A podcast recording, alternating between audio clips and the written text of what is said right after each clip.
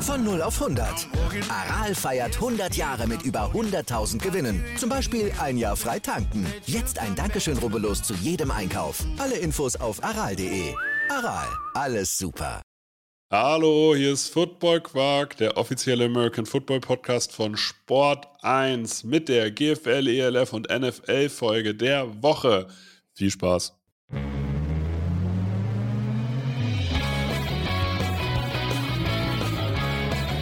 Football Quark. Viel Inhalt. Wenig Masse.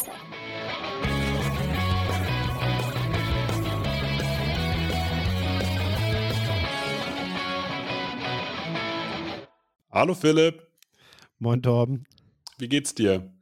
mir geht's gut. Ich bin ein bisschen müde noch vom gestrigen Super Bowl. War heute auch ein langer Tag. Ich konnte wenigstens ein bisschen länger schlafen als du, weiß ich wohl, aber trotzdem hänge ich irgendwie so ein bisschen durch heute. Ja, Kleiner war- Hangover vom Super Bowl. Okay, also ich habe das nicht. Ich bin komplett fit. Es ist jetzt 22 Uhr am Montag. Ich habe genau anderthalb Stunden geschlafen ähm, und habe danach ein Seminar äh, gegeben und freue mich da tierisch drüber. Man muss aber auch dazu sagen, dass du hier gerade den Glenn Tunga machst, ne?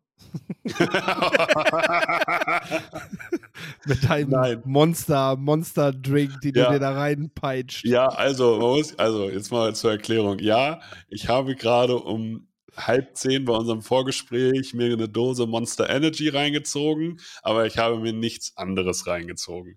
Und Alles gut. Ich äh, bin ein, tatsächlich ein Mensch, ich kann abends auch noch Kaffee trinken. Ich kann, ich kann in zwei Stunden trotzdem schlafen. Das ist egal. Mein Körper ist so runtergerockt, sobald ich in der Waagerechten bin ne? und zweimal tief einatme, bin ich eingeschlafen. Ich hatte heute noch keinen Tropf Kaffee. Meine Droge war der Sport heute. Wow. Nee. Ich hatte heute mehr Kaffee als Wasser. So, ganz einfach. Ich habe heute, glaube ich, ein bis das, das erste Glas Wasser habe ich um 14 Uhr getrunken und davor hatte ich schon sieben Kassen Kaffee getrunken. Wenn du Kaffee trinkst, um nicht mehr durstig zu sein, weißt du, du machst was falsch. So. Ich hatte heute auch noch Leftovers von der Super Bowl Party. So ein paar, so ein paar Reste, Snacks noch. Das war, das war gut. Das glaube ich. Mhm. Ähm, also ich habe heute ein bisschen was über Marketing, Controlling und Monitoring erzählt, war auch ganz nett. Ähm, und habe mich richtig schlecht gefühlt, weil meine Studierenden waren richtig fit und äh, fleißig und die waren auch voll dabei und ich habe gedacht, okay, jetzt muss ich auch abliefern. Ich habe eigentlich so ein bisschen gehofft, dass die auch durchhängen, haben sie aber nicht. Keine ja. Football-Fans oder was? Der eine hat einen Seahawks-Pulli an, das war ganz cool. Habe ich gedacht, ich hätte jemanden, aber der war auch noch fit. Also Hm. ich sehe die morgen wieder, die Jungs und Mädels, die Männer und Frauen. Es ist Erwachsenenbildung, da ist kein, da ist kein Jugendlicher dabei. Ähm, aber hat mich sehr gefreut. Ja. Aber deswegen haben wir es sozusagen, wir nehmen jetzt heute schon an einem Montagabend auf, äh, damit wir sozusagen möglichst noch was zum Super Bowl sagen können. Äh, und am Wochenende ist ja ultra viel passiert. In, im ganzen American Football Bubble-Raum, so was GFL, ELF und so weiter angeht. Und natürlich der NFL, weil es war sowas wie der Super Bowl. Ähm, und ich würde sagen, wir starten auch direkt rein mit unserer Wochenvorstellung. Wir bringen jetzt die ELF, NFL und GFL Newsfolge ein bisschen früher. Die Leute werden es wahrscheinlich nicht großartig merken, dass sie äh, ein paar Stunden früher ist als sonst, dass sie sie halt morgens schon hören können. Am Mittwochabend kommt die Übersicht der, äh, für die Draft-Vorbereitung der QBs von den Stars von morgen. Die kommt Mittwochabend. Dann Donnerstag kommt schon die Free Agency Needs AFC und NFC North. Das heißt, wir besprechen, was haben die Teams eigentlich jetzt in der Offseason für Lücken? Was kann man beispielsweise über die Free Agency eigentlich schon regeln? Was vielleicht dann über den Draft? Welche Ressourcen gibt es da eigentlich? Ähm, und dann am Freitag oder Samstag kommt der QB Talk mit Joe Ulrich. Also wir starten jetzt zur Erklärung direkt eigentlich mit, ihr habt es von Stars von morgen ja eigentlich jetzt schon gut prepared. Aber Super Bowl ist vorbei. Das heißt, jetzt beginnt unser Super Bowl. Jetzt beginnt die heiße Phase für jeden Amer American Football Podcaster. Ihr werdet bei Football Quark die krasseste Draft-Vorbereitung Free Agency Begleitung ever kriegen. Das heißt, wir werden so tief in diese, Termi äh, in diese Thematik einsteigen und spätestens beim Draft seid ihr fit in allem Möglichen, was Talente angeht. Ihr könnt theoretisch ein Big Board bis zur siebten Runde mittippen. Easy. Habe ich zu viel versprochen? Nein, auf keinen Fall. Deswegen, also für uns, wir freuen uns richtig auf die Zeit. Das ist tatsächlich eine richtig coole Zeit. Ähm, wenn die Saison, so die Saison zwischen den Saisons, weil wir jetzt richtig viel analysieren können, richtig viel gucken können, was wäre, wenn und so weiter. Wir können 20 What-Ifs auspacken. Ich habe da richtig Bock drauf. Perfekt. Aber vorher das größte What-If, die GFL. So, wir bringen gemeinsam. Das kann ich jetzt tatsächlich ja wirklich sagen. Es wurde heute veröffentlicht. Ich bin äh, als, als, als Dienstleister, als externer strategischer Berater äh, damit beauftragt, der GFL ein bisschen zu helfen und unter die Arme zu greifen. Das wurde heute auch in der Pressemitteilung gemacht und es wurden ein paar Formate angekündigt. Also neben dem Podcast mit Thorsten Sell, der übrigens jetzt am 14.02. veröffentlicht wird. Das heißt, das ist der einzige Podcast, den ihr neben Football Quark noch hören dürft. Äh, das ist GFL Football ab dem 14.02. auf allen Kanälen, bei jedem äh, Podcast-Dealer des Vertrauens steckt auch ein bisschen Arbeit von mir hinter. Also ich bin da zwar nicht zu hören, aber strategisch, was die Ausrichtung angeht. Dann wird es einen Veteran Talk geben, das heißt einen Instagram Live nach jedem Spiel. Es gibt einen Live-Talk, einen GFL Live-Talk aller Doppelpass, einfach mal eine Diskussionsrunde. Da freut sich Philipp auch schon so, weil da ist er nämlich als Experte da vor Ort. Das können wir schon, das können wir schon sagen. Das können wir schon, ne? Ja. Ja, ich habe dann auch Zeit. Klar. Ich komme auf jeden Fall vorbei. Ja. Ob du dich vor die Kamera darfst oder nicht, kommst einfach vorbei. Stimmt, dann müssen die Leute das mal aushalten, dass sie mich auch sehen. Ne? Ach komm, das kann man, kann man auf Bildern ja auch in Social Media, wenn man meine Kanäle sieht. Ich glaube, so ganz verschreckt sich da noch niemand. Das geht schon. Ich hoffe. Ich hoffe, wir, wir probieren es aus, sonst, sonst bist du halt bei der zweiten Folge raus, wenn sich wer beschwert. Dann äh, gibt es die verschiedenste Kooperation. Es wurde veröffentlicht mit äh, die Spieltagskonferenz, wird jetzt auf einem hohen Niveau, also weiter sozusagen kostenlos zur Verfügung stehen bei jedem Spieltag. Und, und, und. Also da passiert dieses Jahr richtig viel. Ähm, wir von Football Quark sitzen jetzt quasi an der Quelle. Ich kann natürlich jetzt hier nicht alle Sachen veröffentlichen und sagen, die wir, was da sozusagen im Background läuft. Das, ja, mache ich auch nicht. Aber sobald ich irgendwas anteasern kann, mache ich das definitiv. Deswegen hier erfahrt ihr die News, die ihr sonst nirgendwo anders kriegt. Dann gibt es News bei den Potsdam Royals, die haben noch kein Stadion. Bisher kein Stadion für die Potsdam Royals, weil die Luft, der Luftschiffhafen wird saniert. Hoffnung besteht auf eine Kombination, eine Kombinutzung äh, mit Babelsberg und Turbine Potsdam. Ist natürlich blöd jetzt gerade. Also jetzt im Februar noch kein Stadion zu haben, ungünstig. Ich gehe aber davon aus. Ein paar Wochen Zeit, ne? Genau, ich gehe davon aus, bis, bis, äh, bis Juni, ne? Also bis irgendwie 3. Juni. Trainingsstätte wäre jetzt schlechter, weil du einfach jetzt ja bald in die Vorbereitung gehst, wenn nicht schon damit gestartet hast. Ja. Jetzt geht es draußen auch los, aber Stadion, klar, du willst mit dem Kartenvorverkauf beginnen, ne? Das ist natürlich unangenehm, wenn die Leute nicht wissen, in welches Stadion sie letztendlich sollen. Dann hoffen wir einfach mal, dass sie das da, dass sie das da vor Berlin geregelt kriegen, ne? Eben, also von daher, irgendwas wird sich da schon finden. Was, was, welche Größenordnung brauchen die ungefähr? Die hatten sonst so um die 1000 Zuschauer da, hoffentlich jetzt ein bisschen mehr, weil es ein ja. GFL-Standort wäre schon mal ganz gut, wenn die ein bisschen mehr hätten.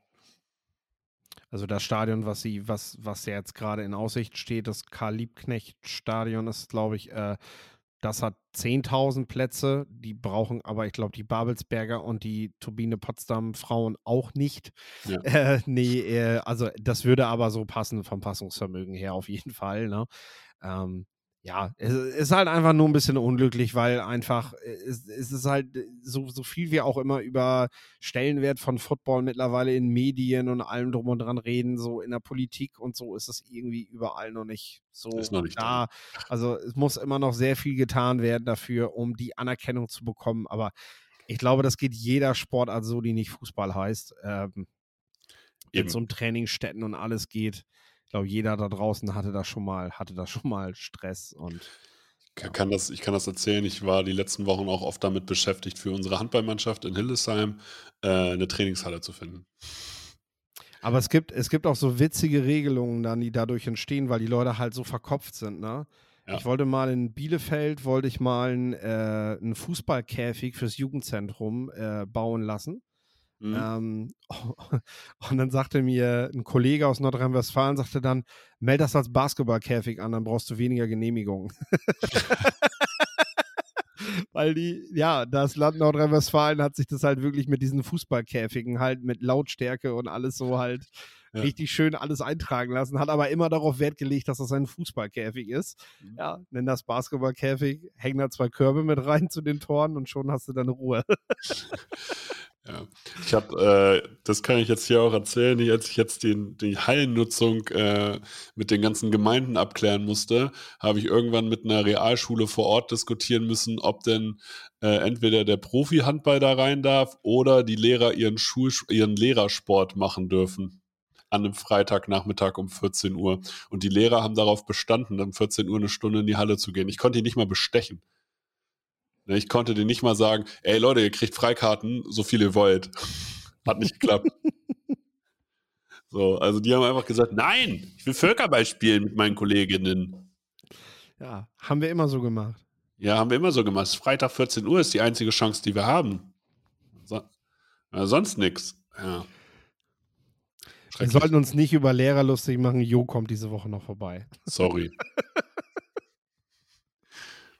Weiß nicht. Ja, Lehrer ist, aber Lehrer sind ein spezielles Volk. So, das kann man, das kann man schon sagen. Egal wo ich, also bisher, egal wo ich war, niemand kam so richtig mit Lehrern klar, außer Lehrer selbst. Du machst es nicht besser. Es tut mir leid, deswegen führst du ja das Interview. Nein.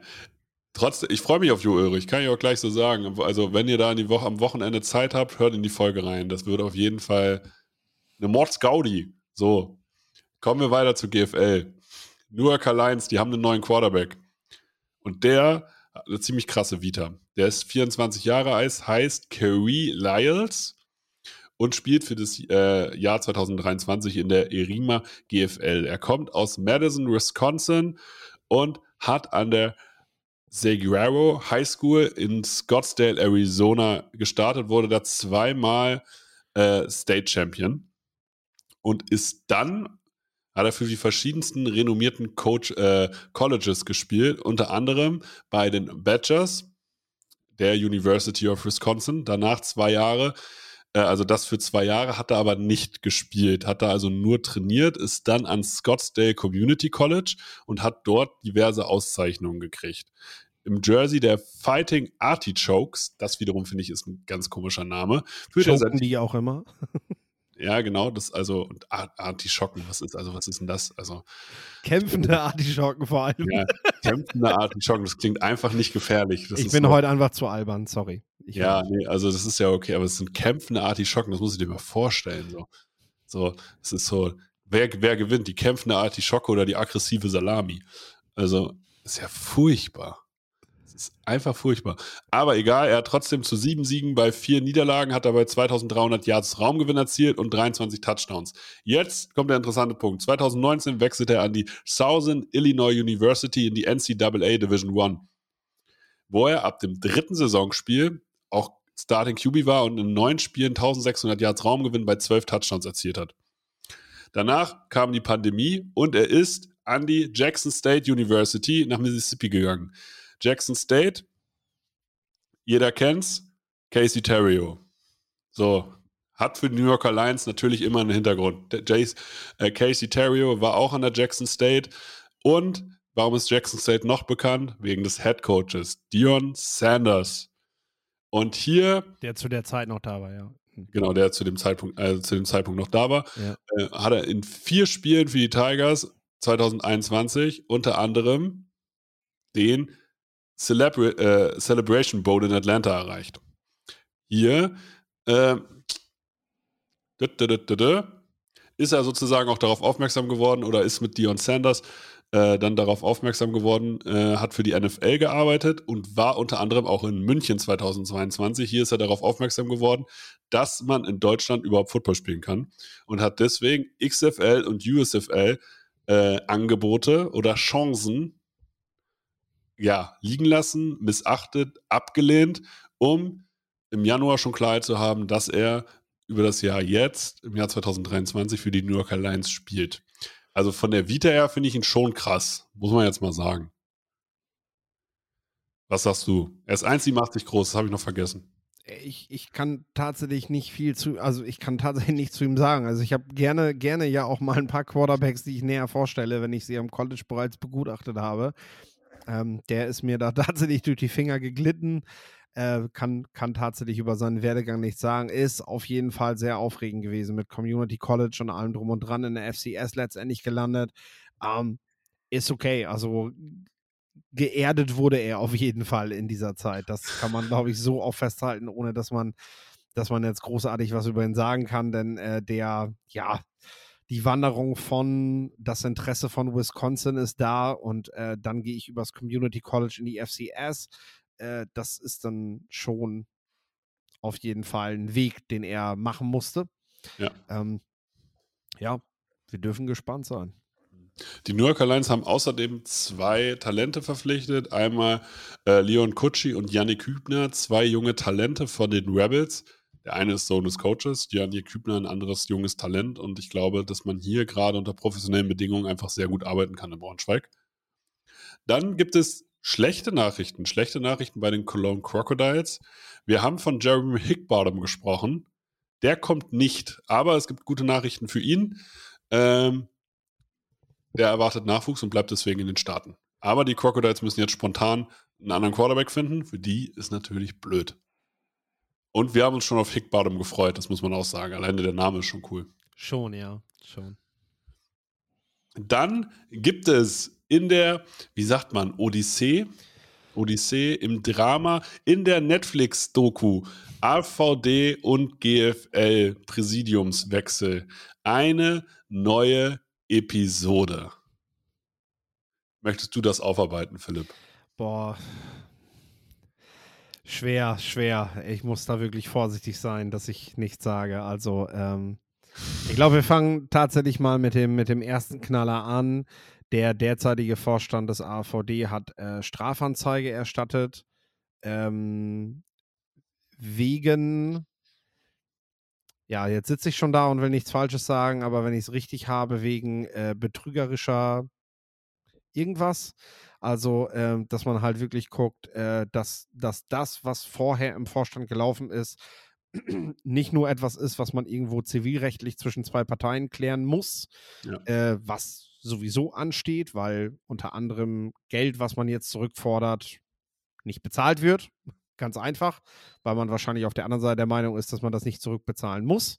Ähm, das ist halt klassisch zivilrechtlich, aber was das Strafrecht halt angeht, also du gehst zur Polizei und sagst halt eben, ich erstatte Anzeige, weil da hat jemand gegen, gegen äh, das, das geltende, geltende Recht verstoßen und hat ja. ähm, betrogen äh, in, einem, in einem Stile, dass es eben kriminell ist tatsächlich. Und äh, das sind tatsächlich krasse Vorwürfe, äh, die so natürlich auch noch nicht bestätigt sind, aber äh, es ist jetzt so, wie man hört, dass sich wirklich die Staatsanwaltschaft jetzt mit der ganzen Geschichte da beschäftigt. Und äh, es geht darum, dass, ähm, dass äh, Verträge über Firmen, die ähm, bestimmten Leuten aus dem ehemaligen Vorstand gehören, äh, geschlossen wurden und äh, dass diese Verträge das ist halt eben Zivilrecht, dass man diese ja, Verträge anfechtet und äh, da eben ja. sagt, ähm, ähm, da gibt es, da gibt es Geld zurück, weil äh, ja, dieses Geld halt momentan rausgezogen wurde.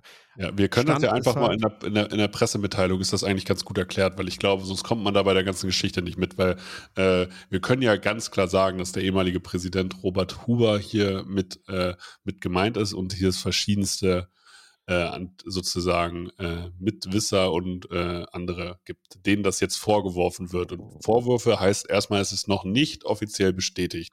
Aber in der Pressemitteilung des Verbands steht es so, das Präsidium, also das aktuelle, klärte die Vertreter der Landesverbände ausführlich über die Zahlungsvorgänge und Verträge des AVD auf, die nach der Amtsübernahme eingesehen werden konnten. Im Anschluss hat das Präsidium die eingeleiteten Maßnahmen vorgestellt. Im ersten Schritt wurde die im, äh, im Voraus gezahlte Miete für die Geschäfte Geschäftsstelle an Robert Hoover sowie einen hohen fünfstelligen Betrag, der nach Meinung des AVDs unrechtsmäßig an die GFS GmbH, alleiniger Gesellschafter und Geschäftsführer Robert Hoover, überwiesen wurde, zurückgefordert. Das heißt, erstmal haben sie Geld zurückgefordert an, weil es gibt ja einmal die GFL äh, und die und zusätzlich gibt es eine GFS, die German Football Service GmbH, nennen wir sie jetzt mal so. Im zweiten Schritt wurde die Verträge mit Robert Hoover sowie der GFS GmbH fristlos gekündigt. Das ist erstmal ein Vorgang, den man so machen muss.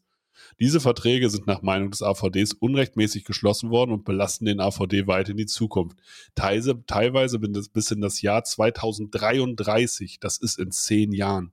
Solche Verträge über zehn Jahre, ich weiß gar nicht, ob man sowas offiziell abschließen darf, ehrlich gesagt. Also nicht mit ohne Kündigungsfristen etc. pp. Ähm, also sowas, so, so lange gehen Pachtverträge normalerweise, damit man irgendwelche Förderungen noch abgeben kann. Da, es gibt immer die Zahl von zwölf Jahren und da geht es eigentlich immer um Förderungen etc. In dem Fall also ein Mietvertrag, der über, jetzt noch über zehn Jahre geht, äh, mit einer GmbH, wo sowohl der, Präsident, der ehemalige Präsident Robert Huber, der ja Präsident des Verbands war, hat mit seiner Firma, mit der GFS, eine, einen Vertrag über zehn Jahre geschlossen. Einfach mal, um das zu verdeutlichen. Das ist ja Fakt, das können wir auch so sagen. Insbesondere ist äh, zu nennen in der Aus, äh, Ausrichtervertrag der GFS für den German Bowl, der den AfD komplett in die Risikohaftung nimmt und mit hohen Zahlungen verpflichtet, die eigentlich vom Ausrichter getragen werden müssen. Das heißt, hier wurde eine Ausrichtung des Finales und das ist nur das lukrativste, was es beim German äh, im Verband halt gibt. Das ist die Ausrichtung des German Bowls. Das heißt, des Positive hätte die GmbH als Ausrichter für sich genommen. Das Negative, das Risiko, hat aber der Verband getragen, laut dieses Vertrages. Und dass das nicht richtig ist, ich glaube, da brauchen wir uns nicht drüber unterhalten. Damit steht fest, dass das Finale der, äh, der deutschen Meisterschaft ab sofort wieder vom AVD und der ERIMA GFL ausgerichtet wird. Das Datum 14. Oktober 2023 bleibt bestehen. Der Ort sowie das Stadion sind noch offen. Das Präsidium befindet sich in Gespräch mit der Stadt Frankfurt, ist jedoch auch mit anderen Stadionbetreibern deutschlandweit in Kontakt. Infos hierzu folgen unter gfl-finale.de. Aktuell werden alle restlichen Verträge geprüft und, und soweit nötig auch hier die Auflösung dieser in die Wege geleitet. Wir, der AVD-Präsident Fuad Merdanovic, der aktuelle AVD-Präsident Fuad Merdanovic, den können wir hier zitieren. Wir bedauern sehr, dass diese drei ehemaligen Präsidiumsmitglieder Robert Huber, Thomas Mayer und Josef Andres, die für die Unterzeichnung der zahlreichen Verträge und Überweisungen verantwortlich sind, ihrer Verantwortung nicht stellen. Es gibt auch anscheinend kein Un äh, Unrechtsbewusstsein darüber, dass der Verband finanziell komplett ausgehöhlt wurde und auf Jahre in die Zukunft gelähmt wäre. Hier muss man also feststellen, Robert Huber kann natürlich nicht beide Seiten des Vertrages unterschreiben. Er kann nicht als Präsident des Verbandes auf der einen Seite unterschreiben und als Gesellschafter und Geschäftsführer der GmbH auf der anderen Seite. Also so entstehen ja einfach keine Geschäfte. Deswegen braucht man für sowas immer andere Leute. Und anscheinend sind die beiden, Thomas, Thomas Mayer und Josef Andres, diejenigen, die hier Verträge unterzeichnet haben. Aber es gibt auch gute Nachrichten. Der Chef, der Vizepräsident der, äh, Markus Würtele stellt den Haushaltsplan für 2023 vor, der nach Aussprache von den Delegierten verabschiedet wurde. Ein Großteil der Einnahmen aus Mitgliedsbeiträgen sowie Lizenzgebühren soll dem Sport zugeführt werden. Weiterhin hält das Präsidium an dem eingeschlagenen rigiden Sparkurs fest und wird 2023 weiter Verbindlichkeiten abbauen. Das muss man sich mal vorstellen. Ähm, an dieser Stelle geht ein großer Dank allen Landesverbänden und GFL-Vereinen, die die Mitgliedsbeiträge und Lizenzgebühren zügig übergewiesen haben, sodass die AVD weiterhin der AVD weiterhin handlungsfähig bleiben konnte. Das heißt, man hätte sonst hier einfach tatsächlich einfach liquide Probleme gehabt. Also man hätte einfach wahrscheinlich äh, andere Zahlungen nicht tätigen können, weil das Geld sonst weg gewesen wäre. Wir haben die Strukturen im Präsidium so geschaffen, dass alle Präsidiumsmitglieder über die relevanten Themen informiert sind. Jeder kennt den aktuellen Kontostand und hat Zugriff auf alle Verträge. Diese Transparenz werden wir auch gegenüber den Landesverbänden leben, versicherte Wirterle. Das wäre ein riesiger Schritt. Auf einmal weiß dann jeder Landesverband, was wirklich national abgeht im Verband. Die Planung für 2023 sieht mindestens ein Spiel der Juniorennationalmannschaft vor. Am Ostersonntag, 9.4. in Bordeaux. Ein Heimspiel der Herrennationalmannschaft am 28.10. In, äh, in Frankfurt. Maßnahmen der Damen-Nationalmannschaft, unter anderem ein Spiel am 28.05. in Solingen. Sowie der Flag Footballer vor. Die deutsche Cheerleading-Meisterschaft wird wie geplant am 6.05.2023 in Mülheim an der Ruhr stattfinden. Der AVD wird sich stärker in die eigenen Finalspiele der Junioren und Damen einbringen, sowie in das Jugendländerturnier. Weitere Themen auf der Agenda des AVDs umfassen den Grundlagenvertrag mit der GFL, eine Einigung mit dem CCVD sowie dringend Anpassung an der Satzung. Zudem wird es am 24.02. in Berlin ein erstes Treffen mit den Vertretern des GFL e.V. und der ELOF geben. Das heißt, man spricht jetzt hier mit der ELF am 24.02. Wichtiger Termin ist in elf Tagen. Weiterhin ist erfreulich, dass die Spendenbereitschaft ungebrochen ist. Aktuell sind mehr als 21.000 Euro auf dem Spendenkonto eingegangen. Vielen Dank an alle Spenderinnen und Spender im Namen der U19-Nationalmannschaft. So, und danach entschuldigt man sich nochmal für die ganze große Bürde, die der das ehemalige Präsidium hier hinterlassen hat. Das heißt, erstmal, wir haben ja auch für die U19 Werbung gemacht, dass man hier spenden soll. Das könnt ihr natürlich auch weiterhin machen. Dann finde ich es total cool, dass man jetzt mit der, äh, mit der European League of Football spricht. Dazu können wir aber später in der Folge auch noch was sagen. Was da, aber man, man kann ja einfach mal ergebnisoffen an die ganze Geschichte rangehen. Aber was da sozusagen vom ehemaligen Präsidium hinterlassen wurde, das ist eine große Sauerei, so wie das im Moment aus, äh, aussieht. Es ist noch unbestätigt, klar. Es gibt hier noch keine Rechtsprechung. Aber das ist sozusagen wahrscheinlich schlimmer, als wir alle gedacht haben. Man hat ja immer, wenn man sich sozusagen mit der Thematik äh, äh, befasst hat, immer gedacht, na, mal gucken, ob, also, ob das alles so sauber ist, hat man immer in Frage gestellt. Aber jetzt hat man es ja schwarz auf weiß. Und das gibt einem schon ein komisches Gefühl, aber auch irgendwie das Gefühl, oh, jetzt geht's, es bewegt sich was. Wie ist deine Einschätzung? Genau, das sehe ich auch so. Also du hast halt beim derzeitigen Vorstand ein sehr gutes Gefühl dahingehend, dass mit dem neuen Vorstand damit aufgeräumt wird. Also dass jetzt nicht irgendwie nur die Köpfe getauscht wurden, es geht genauso weiter wie vorher, was ja auch irgendwo eine Befürchtung gewesen ist. Man hat gesagt, gut, warten wir erstmal ab, woran wir den neuen Vorstand messen können. Ähm, aber alles, was momentan nach außen dringt, spricht halt sehr stark dafür, dass endlich Schluss ist mit diesen Machenschaften. Und äh, ähm, ich habe es, glaube ich, auch in dem Zusammenhang damals gesagt, lieber ein Ende mit Schrecken als ein Schrecken ohne Ende, war, glaube ich, ja. mein Zitat damals. Und äh, ja, da scheint es jetzt zu sein. Das tut, glaube ich, richtig weh gerade und da müssen viele auch ehrenamtlich gerade sehr, sehr viel über dem leisten, was eigentlich die Ämter, äh, ja, Beschreibung ist ähm, ja. für das, was sie machen. Definitiv. Das machen sie halt aber, damit, äh, damit der Football in Deutschland halt endlich äh, ja dahin schreiten kann, wo er, wo er schon, schon sehr lange hätte hinschreiten können, glaube ich auch. Ähm, ja, und äh, da kann man, da kann man den Leuten, die das gerade machen, nur die vollste Unterstützung geben und äh, ja, auch hoffen, dass sie das letztendlich, äh, dass sie das letztendlich hinbekommen, ja. Ja. Ich habe tatsächlich, ich habe, äh, das kann ich auch erzählen, ähm, äh, Michael Schwarzer geschrieben, als ich diese Pressemitteilung gelesen habe, dass er bitte alles mitschreiben soll, dass wir das ganze Ding als Netflix-Logo verfilmen. Äh, weil es ja super spannend. Es, ja, es liest sich für mich, liest sich das wie ein Kriminalfall. Also, so, wenn was ich. es jetzt ja auch tatsächlich.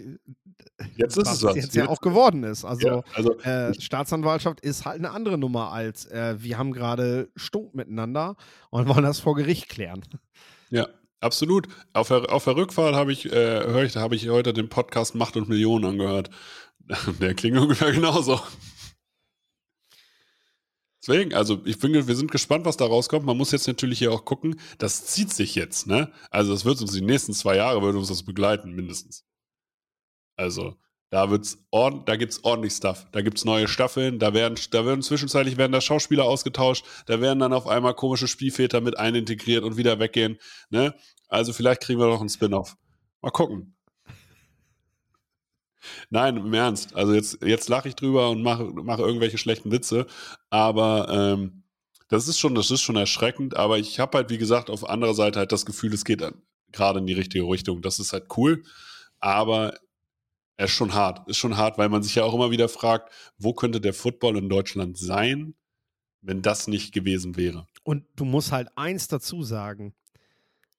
Der Vorsitzende des Hessischen Landesverbandes ist immer noch im Amt. Robert Huber ist immer noch Vorsitzender vom Hessischen Landesverband. Trotz dieser ganzen Vorwürfe, die gerade nicht nur im Raum stehen, sondern die quasi auf der Mitgliederversammlung belegt werden, ist Robert Huber noch im Amt im hessischen Landesverband. Und das alleine ist Zu hinterfragen. zu hinterfragen ist das richtige Wort, ja. Äh, also ich, ich, gerate da, ich ger- gerate da wirklich regelmäßig in Straucheln, weil äh, in meiner Welt tatsächlich, in dem, mit wem ich mich umgebe und mit Menschen, mit denen ich mich beschäftigen möchte, äh, gibt es sowas nicht. Da mag man vielleicht die heile Weltbrille irgendwo tragen, aber äh, ich habe grundsätzlich mit solchen Menschen oder ja, mit solchen Menschen nichts zu tun und möchte das auch nicht. Ich finde das ganz, ganz schlimm tatsächlich. Ja, und ich hoffe einfach nur, dass das alles, dass das einfach geklärt wird. Das muss auch nicht öffentlich geklärt werden. Du musst, du musst alleine mal bedenken, welche Energie, wenn das wirklich stimmt, welche Energie du dafür aufbringen musst, um solche Nummern durchzuziehen. Was hätte, was hätten diese Menschen für diesen Sport und diesen Verband tun können, wenn sie dieselbe Kraft einfach darin, da reingesteckt hätten, diesen Sport besser zu machen? Klar. Und machen wir uns nichts vor, wenn sie den Sport größer gemacht hätten, hätten sie daran auch Geld verdient. Ah, so, also das ist ja, also, aber es wäre vielleicht nicht so, aber es wäre vielleicht nicht so schnell gegangen. So. So kann man es ja vielleicht sagen. Aber bisher sind das ja unbestätigte Sachen, die wir hier sagen. Ähm, Ich habe auch nur wenn gesagt. ne? Um das hier nochmal zu, äh, zu verdeutlichen. Ich habe keine Lust auf Post. So. Kommen wir zu Nein, der Podcast läuft weiter. so. Das ist ja der Vorteil. Wir, wir brauchen ja nur eine Folge rausnehmen in dem Moment. Also, wenn es irgendwas, wenn, wenn irgendwas kommt, müssen wir ja nicht den Podcast einstellen. Wir müssen ja nur eine Folge dann einfach zum Ja. Teil einfach schneiden oder so. Das nachträglich. Das ist es dann ja auch schon. Das ist, das ist ja schon mal gut. Ja, also Leute, hört euch die Folge auf jeden Fall an. Merkt euch das, wenn ihr irgendwann fehlt. Wisst ihr Bescheid. Ja. Ja, kann man, kann man ja auch mal einfach so transparent ko äh, kommunizieren. So. Ich möchte eigentlich, möchte mich eigentlich gar nicht mehr darüber aufregen. Ich sage nur, diese Woche, am Wochenende ist echt viel passiert.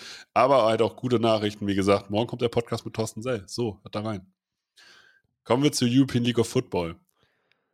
Erik Reutermann wird neuer Geschäftsführer der Frankfurt Galaxy und er kriegt Christopher Gnové als sportlicher Leiter an die Seite gestellt. Beides sind Gesellschafter und Erik Reutermann ist auch seit Anfang äh, der neuen GmbH bei Galaxy aktiv.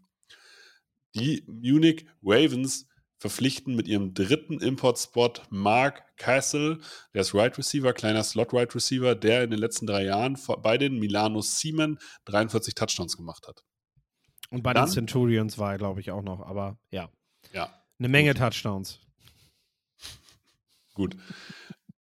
Dann sind Samuel Kagel und Julian Völker wieder vereint bei Rheinfeier.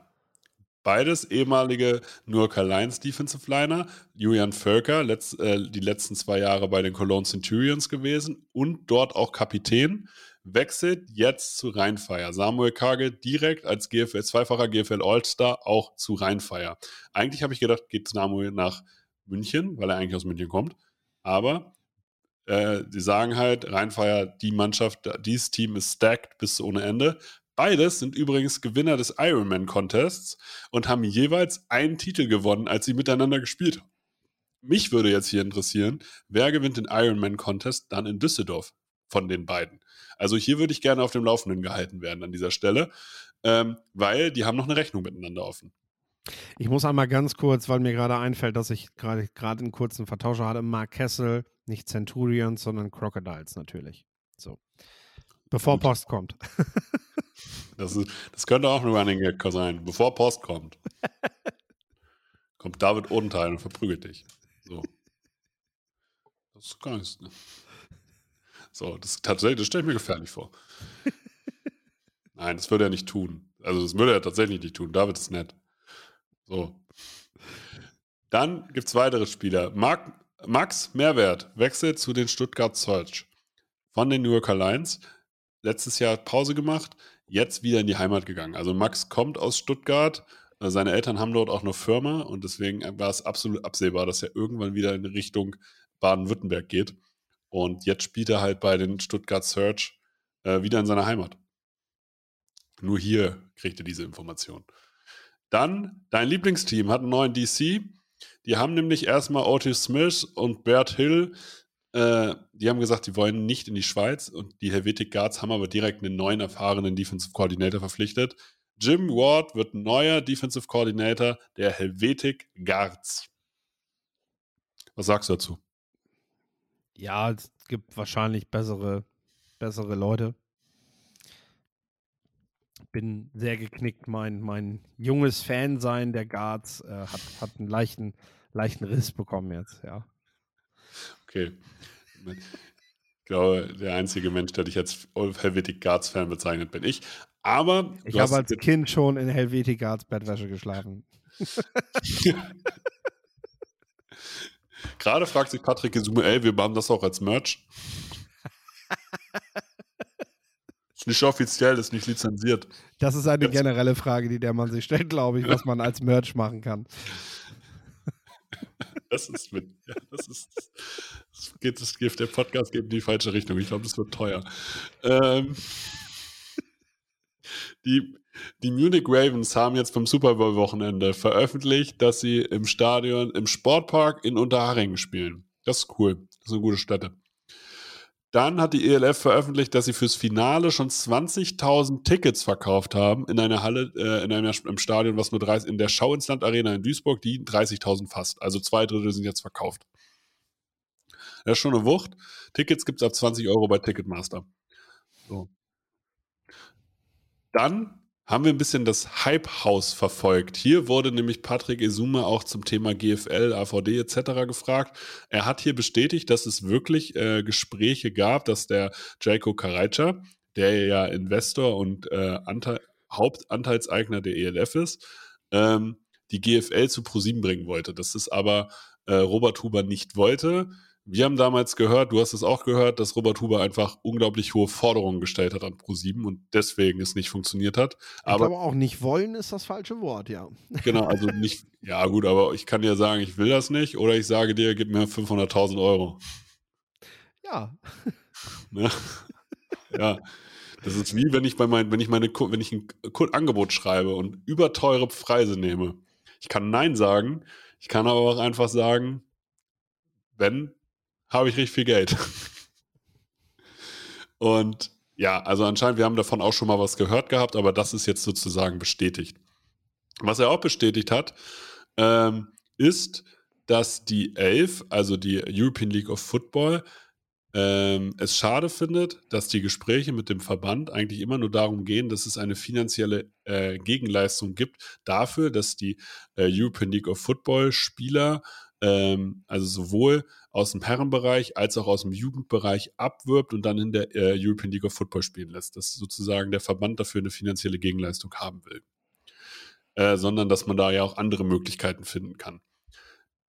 Er sagt in dem Fall aber nicht welche, also er sagt jetzt nicht, welche Alternativen er sich äh, darunter vorstellt, äh, was er aber sagt, ist, dass die European League of Football keine aktive Jugendarbeit betreiben möchte. Das heißt, es soll bei diesen Jugendcamps bleiben, die, die ich als Leuchtturmprojekte schon mal bezeichnet habe.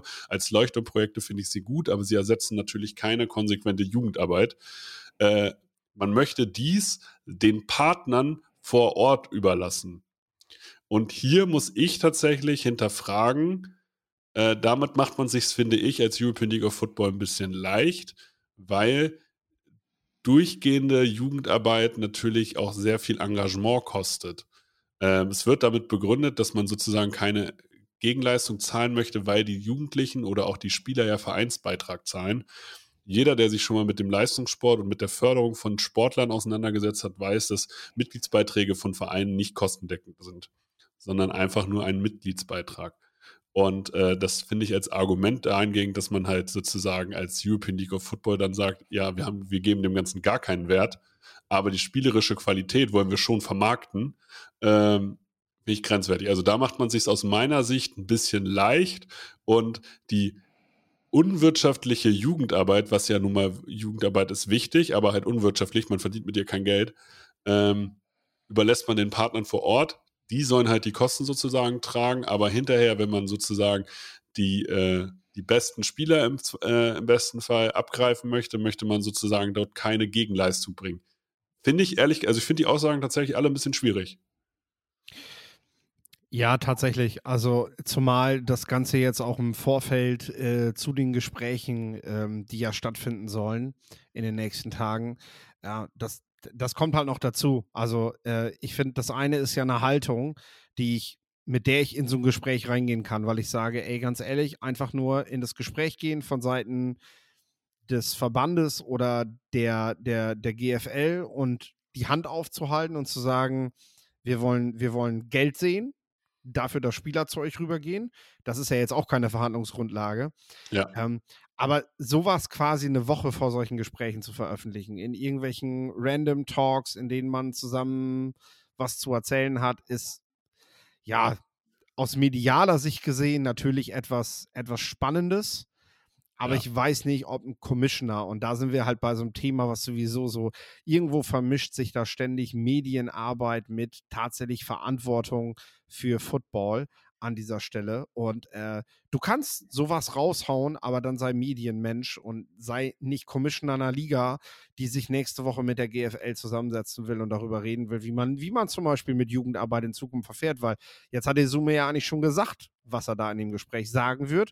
Und großartig von so einem Standpunkt, den man dann schon mal veröffentlicht hat vor einer Woche, kann man dann ja auch schwer runterkommen. Also ich finde, so geht man nicht in solche Gespräche und solche Verhandlungen rein, wenn man wirklich ein ernst gemeines Gespräch führen möchte mit Verantwortlichen von beiden Seiten. Ähm, das ist in meinen Augen einfach nicht klug gemacht. Also da, vielleicht steckt da auch der Mediator bei mir halt drin, ne, der halt klar sagt so, naja, da haben wir dann erstmal was zu schlucken. Ähm, Ja. wenn du, wenn du, wenn du halt eine Mediation machst und der Bürgermeister geht halt auch erstmal in die Presse und sagt, und das machen wir genauso, dann weißt du halt auch schon, okay, das ist jetzt schwierig mit den Leuten in der Wohnsiedlung da ein Gespräch zu vermitteln irgendwie, ne?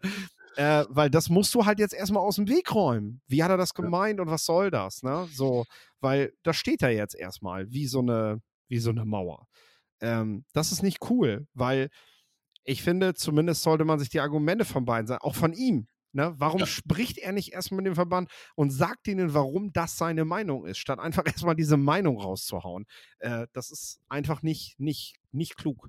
Mein, meinst du, es ist vielleicht auch unbedacht, dass man sich sozusagen der Tragweite in dem Moment nicht äh, klar war? Würde ich tatsächlich sagen, ja. Also, dass man halt sozusagen, man war eben im Gespräch und hat dann so ein bisschen halt aus dem Nähkästchen geplaudert und das war vielleicht sozusagen, ja, ach, jetzt ist, jetzt ist raus, ja, ist scheiße, aber mein Gott.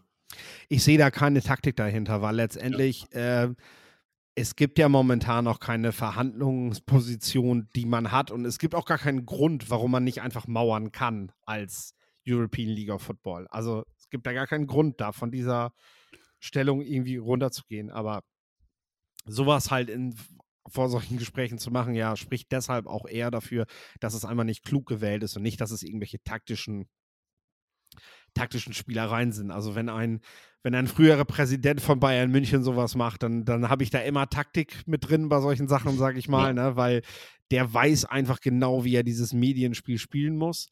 Ähm, da würde ich aber, glaube ich, bei den Verantwortlichen im American Football in Deutschland, würde man, glaube ich, zu weit gehen, um, um das direkt zu unterstellen. Eben, also natürlich muss man jetzt erstmal die Gespräche abwarten, aber als ich das mitbekommen habe, dachte ich mir tatsächlich so, oh, das ist, ja, äh, das ist auf jeden Fall Sprengstoff. So, Ja, weil wie läuft denn das Gespräch jetzt ab? Du hast gesagt, ist das Erste, was kommen wird. So, natürlich. das ist doch Mist. Ja, vor allem ist ja niemand mehr unvoreingenommen. Man hätte jetzt am 24.02. ja echt sagen können, jo, wir setzen uns hier alle an einem Tisch, wir haben ein neues Präsidium, ihr vergesst auch mal, was damals war und dann gucken wir, dass wir hier eine Lösung finden. Ja. Ne? Dann setzen wir einfach mal, setzen wir unsere Egos draußen hin und gucken, arbeiten einfach mal lösungsorientiert, dass wir beide hier sozusagen als Gewinner rausgehen und beide unser Gesicht wahren. Hm. So, Ich sag dir, ich biete mich weiter als Sportmediator an. Meine ich ernst. Das ist, äh, da, auch, auch das ist zerfahren. Dazu meinen, sich da an den Tisch zu setzen und äh, ja, wir gehen da schon irgendwie mit dem Handschlag raus. Oh, da, dafür ist schon viel zu viel, viel zu viel vorgefallen in den letzten Jahren und stehen auch viel zu viele Vorwürfe im Raum. Auch mit neuen Gesichtern jetzt auf Verbandsseite. Äh, als dass du das einfach mal eben so zur Seite wischt und sagst, jo, und jetzt Neustart. So, Ja, nein. ja, wir haben uns jetzt auf einmal alle wieder lieb. Ja. Ne? Und das zeigen ja eben solche Aussagen von, von Esume, dass da, dass da viele Verletzungen stattgefunden haben, die auf jeden Fall noch wehtun. Ja, ja, definitiv. Äh, ich kenne das ja selber jetzt sozusagen, wenn man was für, für, den Verband macht und dann auf einmal Leute anspricht und mit denen arbeitet, dann ist das Erste, was die einem natürlich sagen, ja, aber damals lief das so und so und das lief nicht korrekt. Und dann musst du denen halt sagen, ich nehme das wahr und du hast recht. Ähm, aber ich war damals nichts gemacht. Also ich kann dafür jetzt nichts. Hm. So, aber trotzdem wollen die Leute erstmal, dass es rausgeht. Vielleicht ist das auch so ein Punkt, dass er das erstmal aussprechen will, weil er irgendwo was vielleicht mal für den Verband machen wollte und dann verletzt wurde, zurückgewiesen wurde oder jahrelang frustriert war und gesagt hat, ey, es muss doch vorangehen und ihr macht hier nichts. Ähm, und jetzt auf einmal wollt ihr mit mir sprechen. Ähm, das kann auch sein. Also auch das ja, ist Mutmaßung. Ich könnte jetzt einen Mediationspodcast machen, beziehungsweise eine Exkursion dahin, äh, was, was tatsächlich mit Bedürfniserfüllung und äh, solchen Dingen da gerade vorgeht, glaube ich. Äh, aber äh, das, das sparen wir uns vielleicht mal für die Zeit nach dem Draft auf, wenn wir, wenn wir, wenn wir mal wirklich eine Woche nichts groß über Football zu erzählen haben. Ich, vielleicht, vielleicht machen wir das dann mal. Wie, wie kann man solche, solche Verhärtungen oder so eventuell lösen? Vielleicht machen wir auch eine Sonderfolge mit Patrick Gesume dazu. Ja, gerne. Einladung geht raus. Ja. Ähm, aber es gibt auch eine andere News zu ihm. Er hat jetzt gesagt, dass seine TV-Karriere vorbei ist und spekulieren ja immer noch alle, was passiert jetzt bei RTL. Wir beide spekulieren ja, es wird Sebastian Vollmer und Markus Kuhn mit USA, äh, sozusagen als USA-Reportage vor Ort, dass die vor Ort ab und zu mal ein Spiel moderieren können. Patrick Gesume hat jetzt gesagt, seine TV-Karriere ist vorbei. Was dafür spricht, ist, sie haben mit Broman Sports jetzt ja eine eigene Redaktion aufgebaut, mit größeren Büroräumen wo man jetzt auch einfach auch ja jemand hat, der schreibt, der Videos produziert, der die Social Media Arbeit macht. Die Social Media Arbeit wird noch weiter professionalisiert. Wird das jetzt das neue, diese neue Sendungsplattform, so wie sie es jetzt mit Hype House ja auch schon eigentlich gemacht haben und auch erfolgreich gemacht haben. Das ist super gut gelaufen. Auch da muss man den größten Respekt auszahlen, wie sie ihre die Social Media Reichweiten für sich als Personen aufgebaut haben über RAN NFL. Das ist schon grandios. Das haben die richtig gut gemacht. Vollkommen richtig. Äh, ich, ich denke auch, dass das, dass das gut funktioniert, weil, weil man da schon ein Gespür auch dafür hat, was gerade gut bei den Leuten ankommt. Und raus aus dem linearen Fernsehen hin in, in solche Portale ist ja eh ein Weg, den viele, viele gerade auch gehen, um, ja, um mit Fernseharbeit noch Geld zu verdienen, sage ich mal. Äh, Nochmal bleibt aber die Nummer so, so, jeder, der damit zu tun hat, muss sich irgendwann die Frage stellen, auf welcher Seite bin ich eigentlich so? Und ich, ich meine, es ist ein Unterschied, ob ich jetzt, weiß ich nicht, ein Left Tackle in einem GFL-Team bin und einen Podcast mache. So. Äh, oder halt der, der CEO äh, von, von der momentan bedeutendsten Football-Liga auf diesem Kontinent. So. Oh, das, das tat weh. Ne? Ja, äh, ich glaube aber, wenn man sich halt Zuschauerzuströme und auch TV-Quoten und alles halt ansieht, dann ist das momentan so. Da, ne? So, und dann muss man sich aber die Frage stellen, ey, was ist meine Rolle? Und du kannst halt auch die ELF von und das sieht man ja gerade, dann muss ich beim Hype House einfach solche Themen aber auch komplett aussparen, weil ich da in einer Rolle bin, in der ich mich dazu nicht äußere. Also dann mache ich was zur National Football League, weil die ist weit weg. Aber das andere darf ich dann einfach nicht antasten, weil ich da selber in Verantwortung bin und einfach auch einen Vorteil dann gegenüber jedem habe, na, so über den ich da rede, weil ich habe weil ich habe ja in dieser Rolle, in der ich bin, habe ich die Informationen, und wenn ich mit Leuten, jetzt nehmen wir mal, jetzt sitzt du nächste Woche mit Verantwortlichen des Verbandes und der GFL zusammen am Tisch.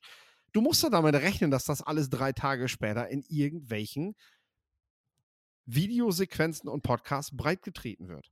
Natürlich einmal das. So. Und du musst ja auch, äh, die eine Seite hat sozusagen das Medium und die Reichweite, die, auf die sie, jederzeit, die sie jederzeit zur Verfügung hat. Die andere Seite hat das nicht in dem Ausmaß.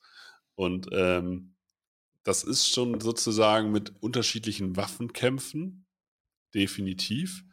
Und ähm, wir müssen hier natürlich auch gucken, also ich äh, habe das so ein bisschen verfolgt, äh, Pro7 Max jetzt seitdem äh, RTL die Rechte gekriegt hat.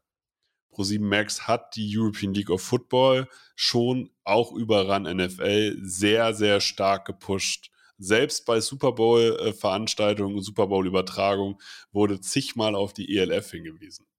Also mehr Werbung für die hauseigene Liga von Patrick Isume konnte man ja bei Pro7 Max gar nicht machen. Und dass so vielleicht dann auch ein anderer Sender irgendwann sagt, ja, okay, dann brauchen wir dich doch nicht als Moderator, kann ich auch nachvollziehen. Ja, es ist halt ganz schwierig, dass sich das alles miteinander vermischt. Und du musst dir halt selber persönlich die Frage stellen, irgendwann, mach Bromance, das ist in Ordnung, mach das größer, verdiene damit dein Geld. Aber ob du dann der richtige Mann an der, ja, an der Spitze dieser Liga bist, quasi, ähm, ich glaube, du kannst einfach nicht beides machen. Das ja. geht nicht. Naja, du machst halt Bromance, du machst auf der einen Seite deinen eigenen Kanal Bromance, du machst dann, äh, du bist äh, CEO der Liga in irgendeiner Form oder Commissioner der Liga, wie auch immer. Ähm, und als dritte Säule bist du Moderator eines NFL-Produktes. Mit einer Reichweite und über, das, über dieses NFL-Produkt bist du an sich bekannt geworden. Und bei Bromance hast du deine redaktionelle Freiheit, aber als, als äh, NFL-Produkt, als Moderator hast du das eigentlich nicht. Und als Commissioner sowieso nochmal eine ganz andere Rolle, die du nicht hast. Deswegen ist es schon schwer. Also es ist schon schwer, aber ich, ich sehe da auch immer noch kein Kalkül drin. Aber wir werden da nicht hintersteigen. Ich bin jetzt gespannt, wann wird deiner Meinung nach RTL die ModeratorInnen äh, veröffentlichen? Passiert das bald oder passiert das kurz vor jetzt vor dem Draft? Vom Draft, ja. Wenn überhaupt, wenn überhaupt. Wenn nicht, dann sogar erst. Äh, das hat ja noch Zeit. Also es, es, es werden immer noch Gespräche geführt. Es scheint, so was ich mitbekomme, eine, eine, eine Entscheidung, also eine Chefsache zu sein, sag ich mal. Die ähm, Vermarktung dieses Produktes Football, NFL, ist vom Sender her keine Geschichte, ich sag mal, so wie bei Pro7 Max, dass das RAN das praktisch alles geregelt hat und das Produkt letztendlich dem Sender dann so übergeben hat, fertig, sondern das will der Sender in der Spitze ganz oben schon selber machen. Und die Entscheidungen werden da gerade auch, und das ist auch der Grund, warum das alles noch ein bisschen dauert, die werden da auch ganz oben gerade getroffen, was man hört. Mhm. Und ähm, weil da geht es auch nicht um wenig Geld, glaube ich. Denn ähm, wenn man gute Moderatoren haben möchte, muss man auch mehr bezahlen, als was bisher so gängige Zahlungsweisen bei, bei RAN gewesen sind, sage ich mal. Also äh, dann, dann müssen da andere Summen fließen, die wiederum müssen abgedeckt sein mit Sponsoring, mit Werbung, mit Werbeplätzen. Ähm, und dementsprechend machen das jetzt einfach die, ja, die führenden Leute von diesem Sender und das braucht seine Zeit bis Entscheidungen getroffen sind, weil man möchte auch an die Öffentlichkeit gehen und dann ein festes Produkt haben. Also man möchte sich ja auch nicht angreifbar machen und dann wirklich zeigen, okay, so steht das Ganze jetzt und nicht drei Wochen später schon wieder was Neues sagen. Und im Prinzip hat das Zeit, bis die neue Saison losgeht. Ich bin gespannt. Was ist dein Tipp? Was meinst du, wie lange es noch dauert oder wer, wer, das, das so alles wird? Macht? Oder hast du einen Wunsch? Wen würdest du gerne mehr im Fernsehen sehen? Ich sag ganz ehrlich, es ist gehupft wie gesprungen. Ich verstehe diese ganze Diskussion gar nicht darüber. Äh, letzten Endes ist doch genau das, was, was die NFL nicht mehr will, dieser Personenkult, ähm, der letztendlich mit dafür gesorgt hat, dass das Ganze nicht mehr bei Pro7 Max mit den bekannten Gesichtern laufen soll oder zumindest nicht mehr äh, in dieser Art und Weise mit den bekannten Gesichtern, die mittlerweile eigene Produkte haben, die wichtiger und bedeutender in Deutschland sind als der Sport selber. Und ähm, ich glaube, darum geht's. Und äh, dafür ist es mir ganz ehrlich, also können das auch Leute machen, deren Namen ich nicht mal kenne, die das gut können, einfach. Hm. Da gibt es tatsächlich von der Rheinischen Post gerade einen, einen guten Artikel dazu über NFL-Fans. Ähm, wie viel die, äh, wie viel RAN NFL wirklich an neuen Zuschauenden gebracht hat, wie viele NFL-Fans auf Dauer wirklich dann auch RAN NFL gucken oder ob RAN NFL ein Einstiegsmedium ist, um dann im Sport weiter zu vertiefen und dann irgendwie sich den Game Pass zu holen äh, oder der Zone zu nutzen beispielsweise.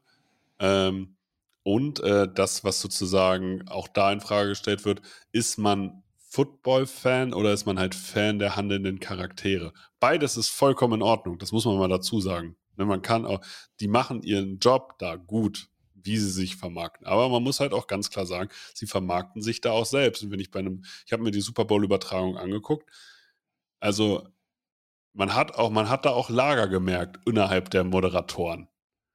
Also über, ich, das kann ich vielleicht hier so sagen, man hatte schon das Gefühl, dass sich über Jan Stecker manchmal auch einfach nur lustig gemacht wird. Während, der, während einer Live-Übertragung. Und das finde ich ehrlich gesagt schon wieder nicht in Ordnung. Das kann lustig gemeint sein, aber es, man kann das auch falsch verstehen. Deswegen, ich würde sagen, sehr viel Emotionen in dieser ganzen Thematik drin. Wir kommen zur NFL. Ja, lass uns über Football quatschen. Die Washington Commanders sagen, dass sie Sam Howell eine Chance geben als Starter, als Starting QB. Ähm, das ist ganz witzig, weil sie suchen noch einen neuen OC. Ja, und das ist doch eigentlich ganz spannend. Also Sam Howell zum einen, der seine Ansätze ge gezeigt hat, der vom College kam und äh, ja, vor seiner letzten Saison, als er praktisch 90 Prozent seines Supporting Casts verloren hat, als jemand der besten zwei Quarterbacks seines Jahrgangs galt, ähm, der jetzt von Washington das Vertrauen bekommt. Das, das, das ist natürlich jetzt zu diesem Zeitpunkt immer schnell gesagt. Washington wird sicherlich nicht super viel Druck ausüben, um einen Quarterback zu kriegen, aber machen wir uns vor, wenn ihr Wunsch-Quarterback an, weiß nicht, wo Washington jetzt genau pickt, irgendwo an 12, 15 oder so in Runde mhm. 1, dann, dann ja, dann werden sie das trotzdem machen. Dann ist ihnen egal, was sie Sam Howell äh, im Februar versprochen haben. Denn das ist halt das Ding, wenn du noch einen neuen Offensive Coordinator suchst, der dann auch noch in, in führender Verantwortung ist, äh, denn Ron Rivera kommt eindeutig aus dem Defense Special Teams Bereich. Äh, du weißt, der OC hat dort viel zu sagen über das, was die Mannschaft macht, wenn sie den Ball selber hält. Äh, und da kannst du eigentlich nicht vorher eine Jobgarantie auf deinen Quarterback, der noch nie Starter gewesen ist, geben, äh, wenn die andere Rolle noch vakant ist. Es sei denn, und da kommen wir zu äh, mein Stottern. Sag du bitte einmal den Namen. Eric Benyemi, aber ich habe vorher schon gesagt, na klar kannst du das machen. Du kannst ja einfach sagen, unser, wir geben dir jetzt die Chance bis August und danach haben wir halt wen anders. Ehrlich. Benemi ist halt, ist halt äh, quasi so on the pitch. Also es könnte sein, dass er, dass er jetzt, während wir aufnehmen, schon bekannt gegeben wird. Äh, ich denke, dass man ihn aber jetzt erstmal mit den Chiefs feiern lässt, den Super Bowl feiern lässt und äh, er wird, ähm, es gibt gute, gute, gute, gute Gründe auch dafür, ihn zum neuen Offensive Coordinator in Washington zu machen. Er wartet seit langem darauf, äh, Head Coach zu werden in dieser Liga. Er muss aus dem Schatten von Reed hinaus. Äh, Gerüchten zufolge ist Matt Nagy aber letztendlich schon wieder an ihm vorbeigezogen bei den Chiefs und äh, so Dinge wie, dass Mahomes halt nach dem Super Bowl-Triumph erstmal sich mit Matt Nagy abklatscht, bevor er sich mit irgendeinem anderen Trainer abklatscht. Äh, das, das deutet sehr darauf hin, dass es, dass es da sowieso bereits Veränderungen in der Hierarchie gegeben hat, auch wenn die nominell halt noch nicht, noch nicht da ist. Ähm, und Benemi vielleicht auch ein Stück weit zur Gesichtswahrung jetzt das Team verlässt, weil er ja, einer drohenden Degradierung ausweicht, sag ich mal. Und bei den Washington Commanders hat er tatsächlich all diese Möglichkeiten. Das ist eine mutige Entscheidung von ihm. Aber dort hat er die Geschicke selbst komplett da in der Hand. Er wird sicherlich auch zu einem Gutteil seinen Staff zusammenbauen können dort. Und ähm, er hat einen jungen Quarterback, er hat ein junges Receiving Core. Er hat, ein, er, hat, er, hat, er hat eine gewisse Grundlage. Washington hat im letzten Jahr nicht schlecht gespielt auf die man aufbauen kann. Und wenn er das hinbekommt, denke ich, dann kriegt er auch endlich die Angebote als Head Coach, auf die er so lange wartet. Äh, wenn nicht, ja gut, dann, dann hat Benemi aber eben auch gezeigt, dass er aus dem Schatten von seinem, von seinem äh, großen Chef eben nicht hinaustreten konnte. Was aber auch voll in Ordnung ist, weil genau das macht man während seiner Karriere und da gehört Scheitern halt auch mal dazu. Äh, ne? Das ist ein Schritt, finde, den er jetzt an dieser Stelle gut machen kann.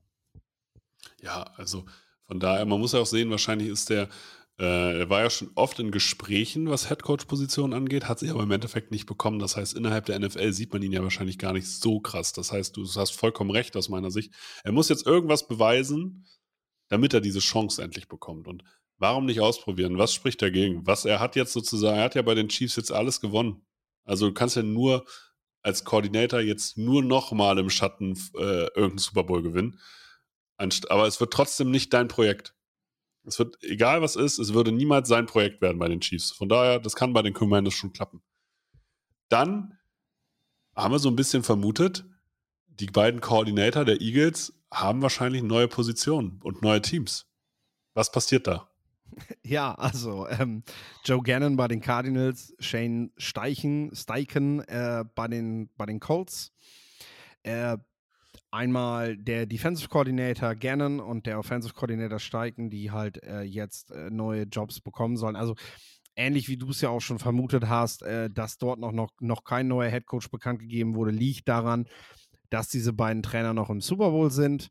Ähm, die beiden sollen es jetzt wohl werden. Also zumindest haben Schäfter und Rappaport un unabhängig voneinander das kurz vom Super Bowl veröffentlicht, was auch, finde ich, ein guter Zeitpunkt ist, weil dann kann niemand mehr die beiden Coaches fragen und stören in ihrer Vorbereitung auf den Super Bowl und trotzdem haben die Teams es frühestmöglich veröffentlichen können, wer neuer Headcoach wird. Wir haben in der Vergangenheit schon Rückzieher gesehen, also nur weil es jetzt so diese mündliche Zusage gibt und die Teams das praktisch Rappaport und ähm, Schäfter mitgeteilt haben, heißt es halt noch nicht, dass die beiden am Ende eben auch die Tinte auf das Papier äh, setzen. Also äh, das haben wir in der Vergangenheit eben schon erlebt. Deswegen müssen wir das noch mit, mit kurzer Vorsicht genießen. Aber erstmal sollen das die beiden neuen Head Coaches sein. Ist auf jeden Fall spannend. Also ich persönlich halt davon, also ich will erstmal einen Coordinator als Head Coach sehen ähm, bevor ich dann wirklich sage, yo, das ist, eine, das ist ein gutes Signing, aber können wir gespannt sein. Ja, du kannst es an der Stelle eigentlich nur sinnlos hypen, weil du wirklich nicht weißt, was die beiden als Head Coaches können. Genau. Und ähm, das Ding ist halt auch, dass, äh, und da sind wir halt bei Bienemi, ähm, ein durchschnittliches Team jetzt quasi besser machen, ist tatsächlich eine Aufgabe und etwas, was du dann vorweisen kannst. Die Eagles waren auch vorher schon ein gutes Team. So. Und ähm, welchen Beitrag die beiden da letztendlich für geleistet haben, dass man im Super Bowl steht, das wird sich dann jetzt zeigen. Genau. Und das können wir, das können wir dann einfach bewerten. Genau. Möchte ich jetzt auch noch nicht. Ja. Was wir bewerten können, ist, Derek Carr möchte sich nicht traden lassen vor dem 15.02., sondern entweder sozusagen die Las Vegas Raiders dazu bringen, ihn zu entlassen, oder sie dazu bringen, dass sie ganz, dass er zumindest sehr, sehr teuer wird, wenn sie ihn denn traden wollen damit sie sozusagen sein Gehalt dann garantieren. Was hältst du von diesem Verhalten?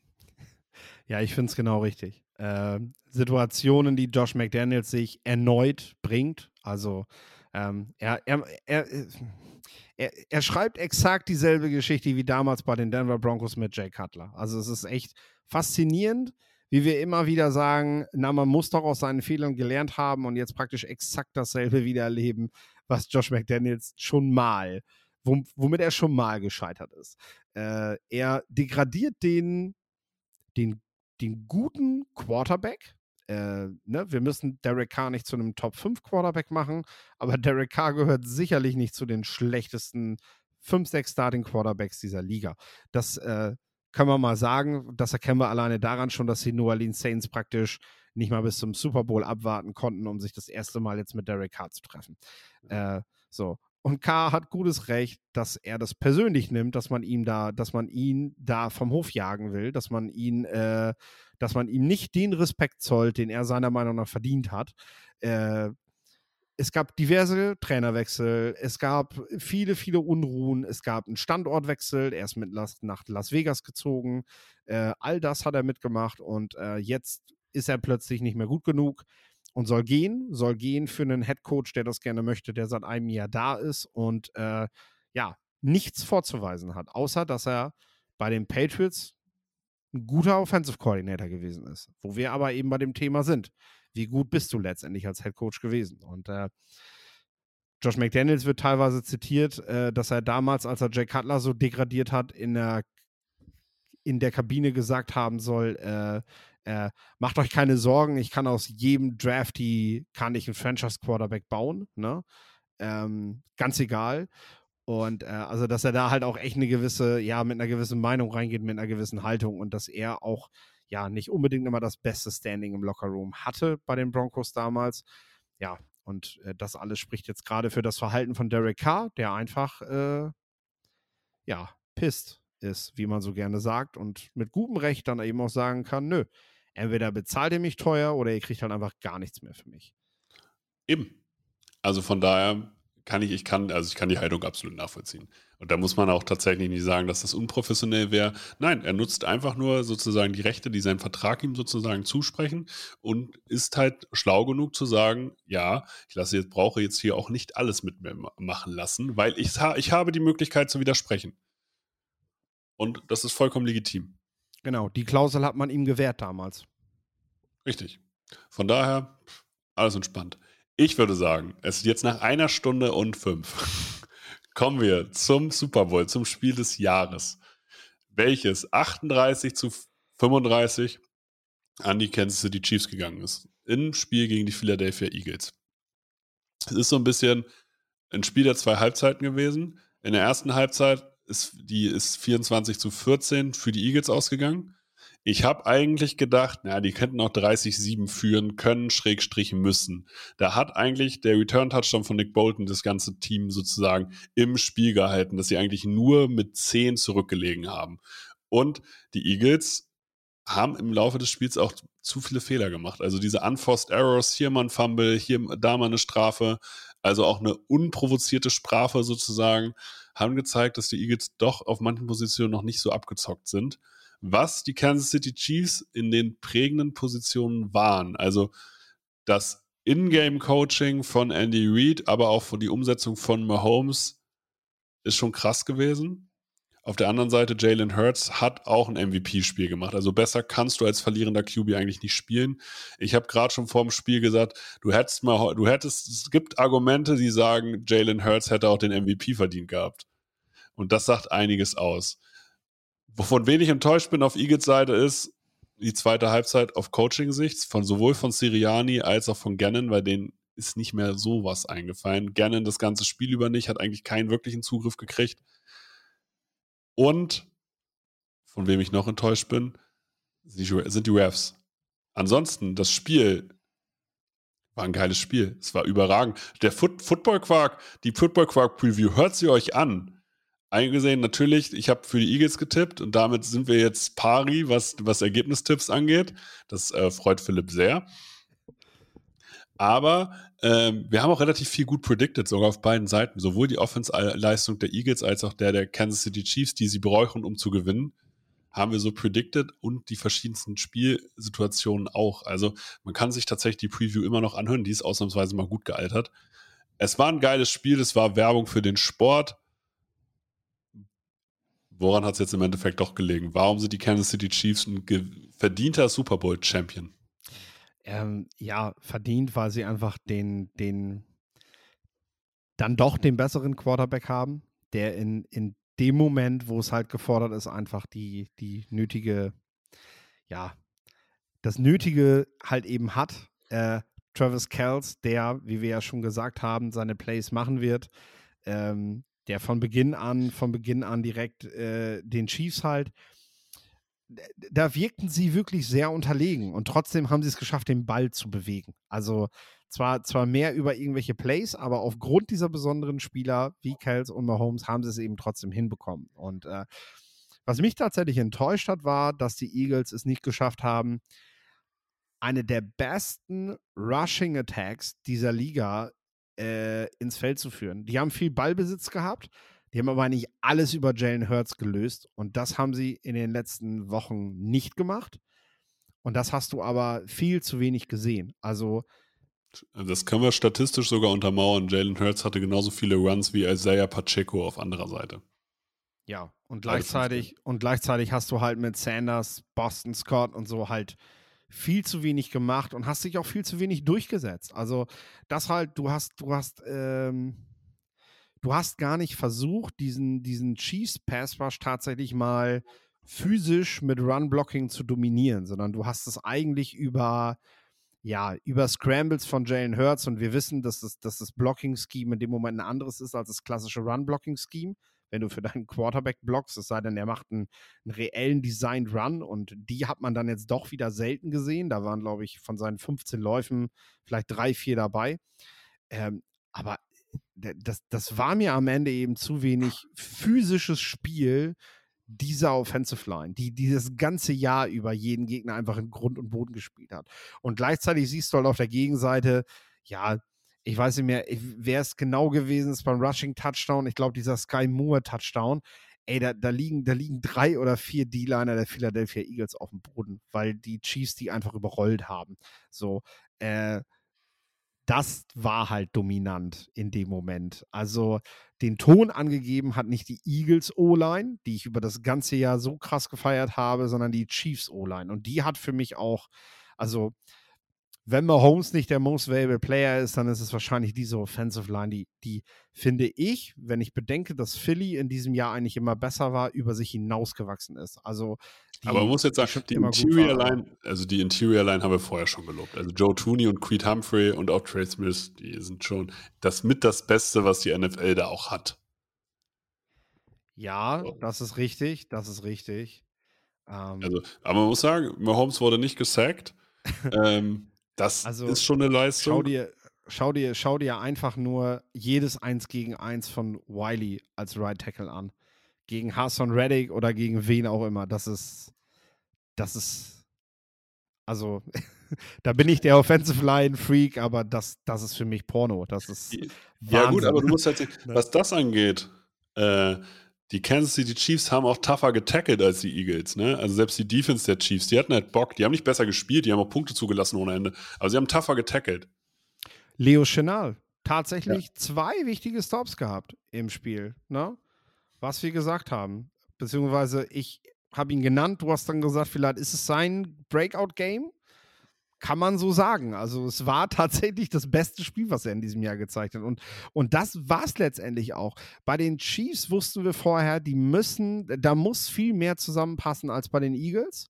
Aber das hat es eben auch bei den Chiefs. Da waren viele dabei, die haben das beste Spiel ihres Jahres gezeigt. Und das muss ich aber überhaupt über beide Mannschaften sagen. Du hattest nicht das, was du oft in der Regular Season bei sonstigen Teams gehabt hast. Du hattest keine Drops, du hattest keine, wo du das Gefühl hast, da ist der, da ist der Receiver eine falsche Route gelaufen oder sowas. Äh, äh, ich glaube, eine, eine Situation war mal, wo, ähm, weil der Scandling, glaube ich, nicht über die Außenschulter guckt, ähm, was Mahomes dann auch gleich damit bestraft, quasi, dass er den Rest des Spiels nicht einmal wieder zu Waldes Scandling wirft, äh, was auch sein gutes Recht ist, so, ne? Äh, aber das war der einzige eigentlich, der Passempfänger, der irgendwie nicht besondere Plays gemacht hat. Überleg mal, Dallas Goddard, Travis Kells, Devonta Smith, AJ Brown, da waren überall Tooney. Also, Tooney, ja. Tooney hatte ein Play und das war ein Touchdown. Ja, es waren echt überall besondere Momente. Die haben alle an dem Tag nochmal eine Schippe draufgelegt. So. Und das hat diesen Super Bowl auch so gut gemacht, dass du halt nicht einfach nur dein Spiel gespielt hast, sondern dass viele Akteure tatsächlich auf beiden Seiten an ja. diesem Tag über sich hinausgewachsen sind. Und bei den Chiefs aber nochmal in ganz besonderer Art und Weise. Also das muss man halt sagen. Wiley, wie gesagt, dem habe ich so ein Spiel nicht zugetraut. Und das ist massiv gewesen, was der gemacht hat in diesem Spiel. Aber man muss jetzt auch dazu sagen, ähm, geht dieses Spiel einen Quarter länger, weiß ich nicht, ob das Spiel so ausgeht. Passiert dieser Call von diesem, äh, vom Ref nicht? Und ich habe dich vor dem Spiel schon gefragt, äh, du sagst, James Bradbury hat auch gesagt, es war ein Holding, deswegen ist es unstrittig. Ja, man kann es sicherlich pfeifen, dass es ein Holding ist. Ich sage immer noch, lass die Leute machen auf dem Feld. Das war eine 50-50-Entscheidung und 50-50-Entscheidung pfeifst du nicht. Du hast als Ref die Möglichkeit, das ganze Spiel über unsichtbar zu sein. Dann hol dir deine Kamerazeit nicht in den letzten zwei Minuten. Genau, genau. Das ist tatsächlich zu kritisieren. Du kannst den Call machen, das ist keine Fehlentscheidung gewesen. Die ja. Frage ist nur, warum machst du sie? Warum machst du sie an der Stelle, wenn das einfach in den nächsten Snap geht, ohne dass diese Flagge geworfen wird? Beschwert sich niemand und niemand redet heute darüber, egal ob die Chiefs gewinnen oder Philly gewinnt. Niemand redet über die Refs. Aber jetzt müssen wir halt drüber reden, wie so oft in dieser Saison. Und das ist tatsächlich nicht nötig gewesen. Äh, hätten die Chiefs das vielleicht trotzdem gemacht? Klar, vielleicht, ich meine. Vielleicht. Die Chance war da, klar. Ja, also der Touchdown war ja da. Also ja, äh, genau. der, der, der, der Jerry ja. McKinnon kniet an der Ein-Yard-Linie ab. Äh, das, äh, das macht er dann ja nicht so. Und dann gibst du Jalen Hurts bei einer Minute 20 oder so den Ball wieder. Ähm, ja, äh, weißt du nicht, ne? ob Philly scoren kann oder nicht, ob die Chiefs die stoppen können an der Stelle. das ist alles, das ist halt große Frage. Aber wir haben es halt nie rausfinden dürfen. Und das ist halt das, was zumindest aus neutraler Fansicht natürlich ärgerlich ist. So, dass wir, dass wir das nicht gesehen haben, dass uns das genommen wurde. Aber ja, so ist der Sport am Ende, fragt später auch keiner mehr nach. Jetzt sind die Chiefs Super Bowl-Sieger und was mich halt echt beängstigt ist, die Chiefs waren in einem Jahr, wo sie, wo sie vielleicht nicht unbedingt schon wieder dran gewesen sind. Also, ähm, wo wir alle eigentlich vor der Saison gesagt haben, okay, es gab jetzt mit Hill einen wichtigen Abgang. Ähm, es gibt einige, einige Verträge, die aus, ausgelaufen sind. Wir müssen erstmal gucken, wie reif, also wir haben nie gesagt, dass die Chiefs kein Playoff-Contender sind. Ne? So, äh, das haben wir alle gesagt und mit Mahomes spielst du halt auch immer vorne mit. Aber dass sie dieses Jahr den Super Bowl holen, haben die wenigsten getippt. Und wir müssen einfach sagen, die werden nächstes Jahr wahrscheinlich noch mal besser sein als dieses Jahr. Haben jetzt ein paar Entscheidungen in der Free Agency zu treffen, aber das, äh, ja, das sind alles Kann-Sachen. Also sie können sich das auch leisten, mit wichtigen Spielern weiterzumachen. Also sie haben dort viele Freiheiten tatsächlich und äh, das ist tatsächlich, also die Chiefs, das hat der Sieg halt auch nochmal bestätigt. Sie sind halt der Gradmesser dieser Liga. Sie sind das Team to beat. Äh, das waren sie vielleicht nicht unbedingt vor diesem Spiel, aber jetzt sind sie es definitiv wieder. Und äh, das hätte auch dieses Spiel gezeigt, wenn die Eagles am Ende knapp gewonnen hätten bin ich vollkommen bei dir. Die Chiefs müssen jetzt im, im Grunde genommen, also ich habe jetzt nicht alle auf dem Schirm, aber ich glaube, sie müssen jetzt sich entscheiden, bezahlen sie Orlando Brown oder nicht. Und soweit ich weiß, will er als, als Top-Tackle bezahlt werden, als Top-Offensive Tackle. Und das ist er aus meiner Sicht nicht. Da muss man jetzt langsam evaluieren, was hat man für Alternativen. So. Und aber das ist eine ganz einfache Entscheidung. Bei den Philadelphia Eagles muss man sagen, hier laufen einige Verträge aus, unter anderem Fletcher Cox, Hargrave, Hargrave äh, Fletcher Cox, der schon vor der Saison eigentlich entlassen wurde, dann kurzzeitig wieder unterschrieben hat. Graham, der auch alt ist, aber aus der besten Saison kommt. Aber was die Eagles haben, die haben schon ein junges Grundgerüst, um die alle zu ersetzen. Aber trotzdem wird es hier, die, die Mannschaft wird nicht mehr so tief sein wie letztes Jahr, weil das wirst du wahrscheinlich nicht bezahlen können. Auch hier, aber ich traue es denen halt zu, weil sie sind ein gut gemanagtes Team und die jetzt weiterhin ja Draft-Ressourcen haben, um hier wieder junges Talent reinzukriegen. Genau, aber sehr, sehr wahrscheinlich auch zwei neue Koordinator. Auch das musst du erstmal kompensieren spielst in einer Division, wo du dir jetzt nicht erlauben kannst, erstmal gemütlich die ersten drei, vier Wochen in die Matchups reinzutrudeln und dann mal gucken, wie viele Siege du da holst. Äh, das, das wird die Konkurrenz nicht zulassen. Du hast auch in der NFC mit den 49ers ein Team, was nur darauf wartet, fit und gesund natürlich wieder sofort vorn dabei zu sein. Äh, für Philly war es das Jahr. So, und es ist halt auch oft so du brauchst für einen Super Bowl Run brauchst du ein Jahr, wo, wo alles, zumindest vieles zusammenkommt. Wenig Verletzungen, das richtige Play Calling, die richtige Spieler, mhm. äh, das richtige Spiel. Zusammenspiel, dass es eben an der Stelle jetzt, jetzt greift halt gerade ein Rädchen ins, ne, also machen wir uns nichts vor. Es gab Spiele, die hat Philly halt gewonnen, weil sie diese überragende D-Line hatten. Es gab Spiele, die haben sie gewonnen, weil sie die überragende Offensive Line hatten. Da gab es immer wieder Mannschaftsteile, die es gemacht haben. Wenn die Chiefs halt einfach, wenn es halt mal nicht läuft, Mahomes haben. Äh, und das ist es halt. Die Eagles haben dieses Jahr, war das Jahr. Und nächstes Jahr wird es wahrscheinlich wieder ein neues Team geben.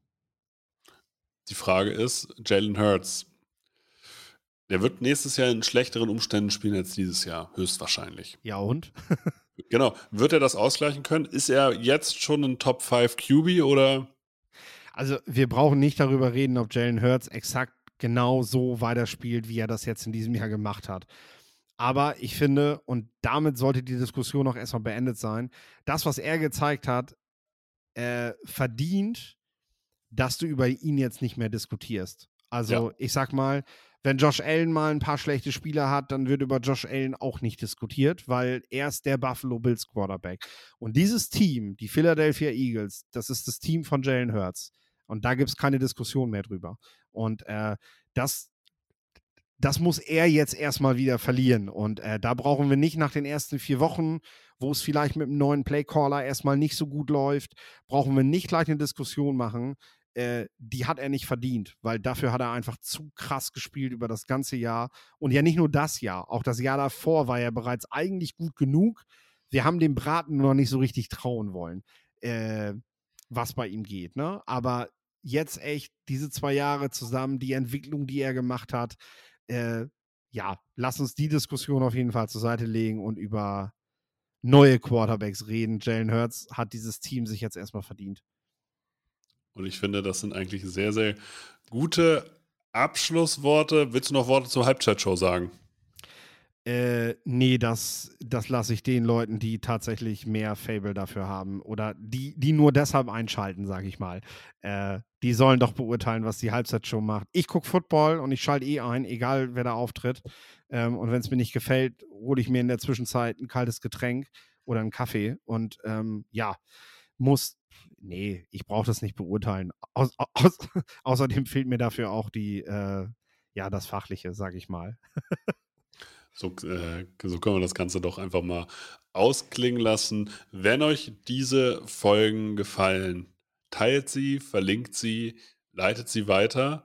Es war mir im Blumenpflücken. Vielen Dank für diese Football-Saison, für diese NFL-Saison. Wir gehen jetzt aber rein in die NFL-Offseason. Von daher, es beginnt jetzt unsere Hauptspielzeit. Von daher, ich wünsche euch noch eine schöne Zeit. Das letzte Wort hat wie immer Philipp Forstner. Jetzt geht's los. Wie viele Kaffees waren es heute schon? Kaffee spielt im Leben vieler eine sehr große Rolle. Und das nicht nur zu Hause oder im Café, sondern auch am Arbeitsplatz. Dafür gibt es Lavazza Professional. Kaffee am Arbeitsplatz, der genauso lecker schmeckt wie in eurem Lieblingscafé. Die perfekte Kaffeelösung für jede Art von Unternehmen. Klein, mittel, groß. Ihr habt auf jeden Fall einen Kaffee, der schmeckt. Die richtige Motivation für eure Arbeitstage. Alle Infos zu Lavazza Professional findet ihr auf lavazzapro.de mit allen Kaffeelösungen für euer Büro.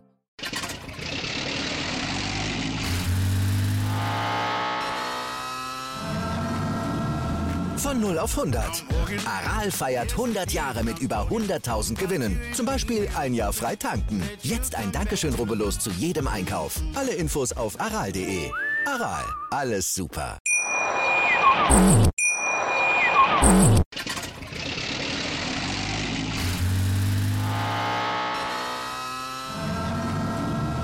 Von 0 auf 100. Aral feiert 100 Jahre mit über 100.000 Gewinnen. Zum Beispiel ein Jahr frei tanken. Jetzt ein Dankeschön, rubbellos zu jedem Einkauf. Alle Infos auf aral.de. Aral, alles super. Wie viele Kaffees waren es heute schon? Kaffee spielt im Leben vieler eine sehr große Rolle. Und das nicht nur zu Hause oder im Café, sondern auch am Arbeitsplatz. Dafür gibt es Lavazza Professional. Kaffee am Arbeitsplatz, der genauso lecker schmeckt wie in eurem Lieblingscafé. Die perfekte Kaffeelösung für jede Art von Unternehmen. Klein, mittel, groß. Ihr habt auf jeden Fall einen Kaffee, der schmeckt. Die richtige Motivation für eure Arbeitstage. Alle Infos zu Lavazza Professional findet ihr auf lavazzapro.de mit allen Kaffeelösungen für euer Büro.